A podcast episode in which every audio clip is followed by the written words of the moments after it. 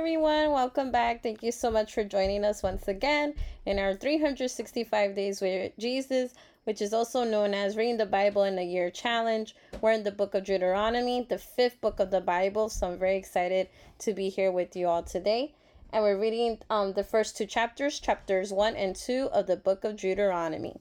So in chapter 1 in the book of Deuteronomy talks about Israel's history after the Exodus I definitely encourage each and one of, one of you to please read it. It gives a really good detailed summary. Um, I think it does a great job from Exodus to right now Deuteronomy in just one chapter. So definitely, if you want that jump start, I definitely recommend reading Deuteronomy chapter one. But I also encourage you guys reading from all the way from Genesis 2 if you haven't done so. And it talks about in the verse one, the Amplified Bible commentary just mentions how the people Israel or those in the Bible, when we keep here um seeing the word sons of Israel, children of Israel, Israelites, it just means the males and females of the various tribes descended from the twelve sons of Jacob. Um, it also talks about in verses concerning things such as warfare or circumcision, sons of Israel, or Israel or Israelite usually refers only to the males which makes sense. Tribes of ancient people were identified by the name of their founding ancestor, and therefore the same general rule applies when referring to individual tribal groups. So, sons of Reuben were the Reubenites, or those who were the descendants of Reuben, who was one of the sons of Jacob, or Reubenites, and so throughout. Um, and then in verse 2, it talks about how it should have only been 11 days from Horeb, Mount Sinai, by way of Mount Seir to Kadesh Barnea on Canaan's border. Yet Israel wandered in the wilderness for 40 years before crossing the border entering Canaan, the promised land. That's in verse 2.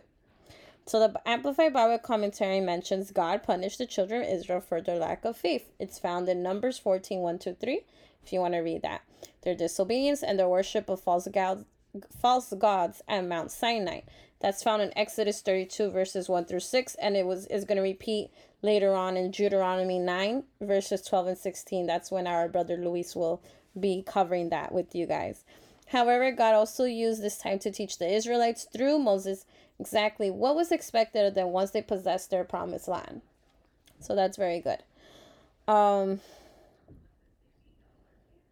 and I just want to give you guys a few more facts. I love the Amplified Bible commentary and the um, Amplified Bible version just gives a much more insightful view of the chapter. Talks about in verse 5 beyond east of the Jordan in the land of Moab, Moses began to explain this law, saying, The Lord our God, verse 6 and 7, the Lord our God spoke to us at Horeb, saying, You have stayed long enough on this mountain. Turn and resume your journey and go to the hill country of the Amorites. So their founding fathers, Amor and to all their neighbors in the Arabah, in the hill country in the lowland, the Shephelah, in the Negev south country, and on the coast of the Mediterranean Sea, the land of the Canaanites in Lebanon, as far as the great river, the river Euphrates. And we still got it. Look, I set the land before you. Go in and take possession of the land. So this is now verse 8 which the Lord swore or solemnly promised to your fathers, to Abraham, to Isaac, and to Jacob, to give to them to their descendants after that, after them.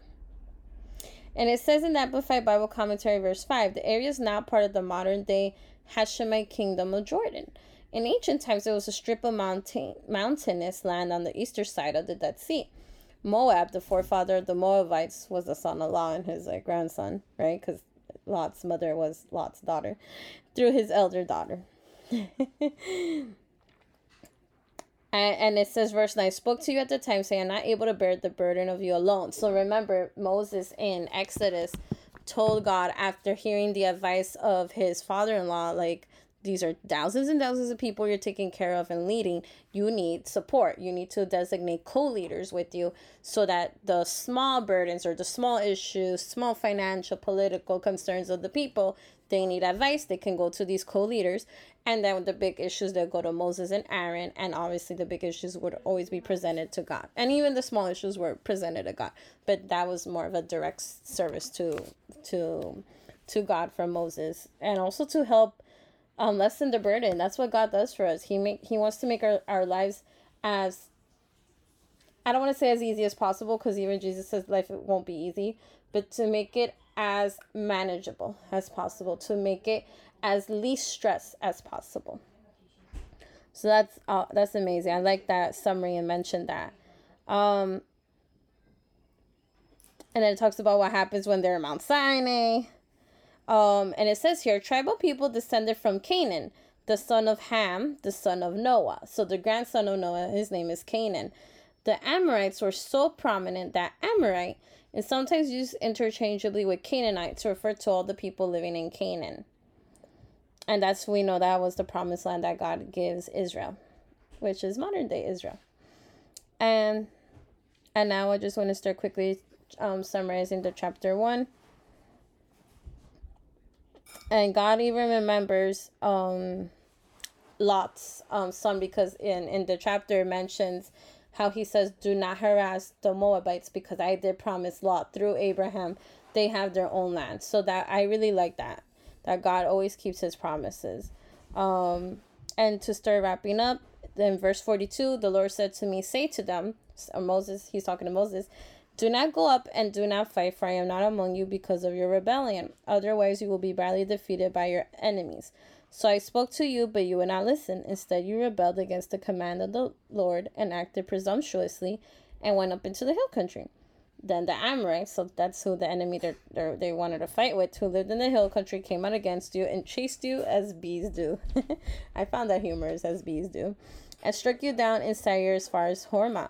And you returned and wept before the Lord. But the Lord would not listen to your voice nor pay attention to you. So you stayed in Kadesh many days you stayed there.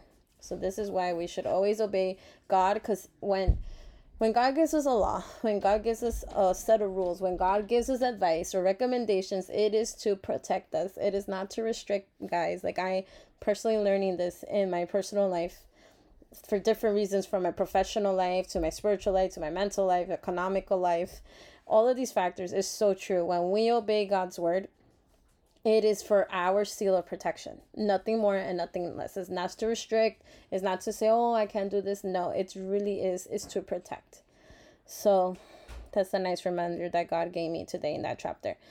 Um, Deuteronomy chapter 2 talks about the wanderings in the wilderness, which that was not that great. And then um in verse 9, God reminds Israel, and the Lord said to Moses, Do not harass the descendants of Moab, nor provoke them to war, for I will give you any of their land. For I will not give you any of their land as a possession, because I have given Ar to the sons of Moab, Moab and Ammon of Lot as a possession. So I like that.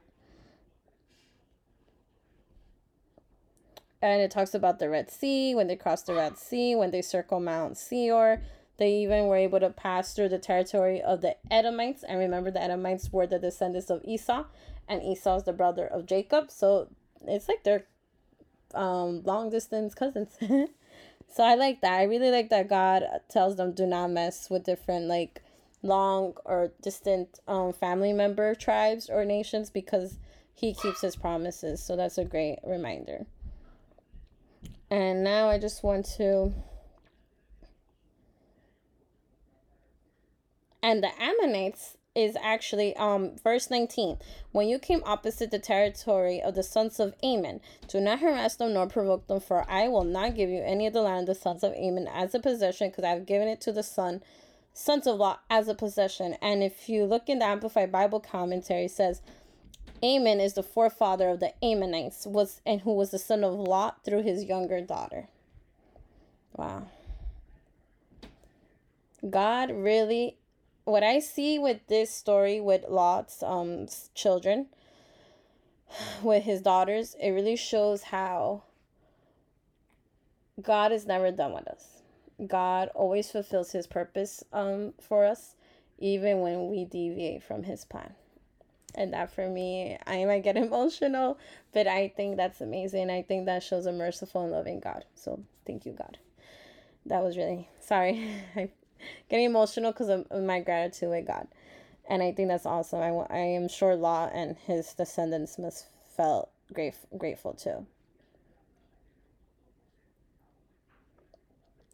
I also like I another thing I want to just emphasize verse 20.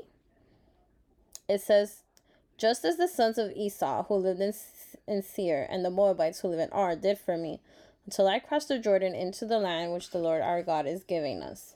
Um, the Amplified Bible Commentary adds, all that is said here is that the Edomites, so Esau's descendants, and Moabites, um, Lot's um, older sons' descendants, sold Israel food and water. There's no comment regarding their hostility toward Israel and their desire for her destruction. So, see, we can look back in Numbers 21, verses 21 to 32, but we can also look in the future, Deuteronomy 23, verses 3 and 4.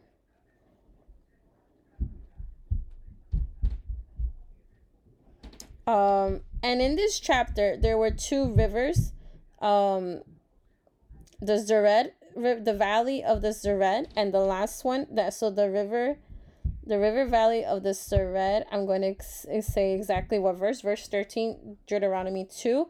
It says the Amplified Bible Commentary, which I found interesting.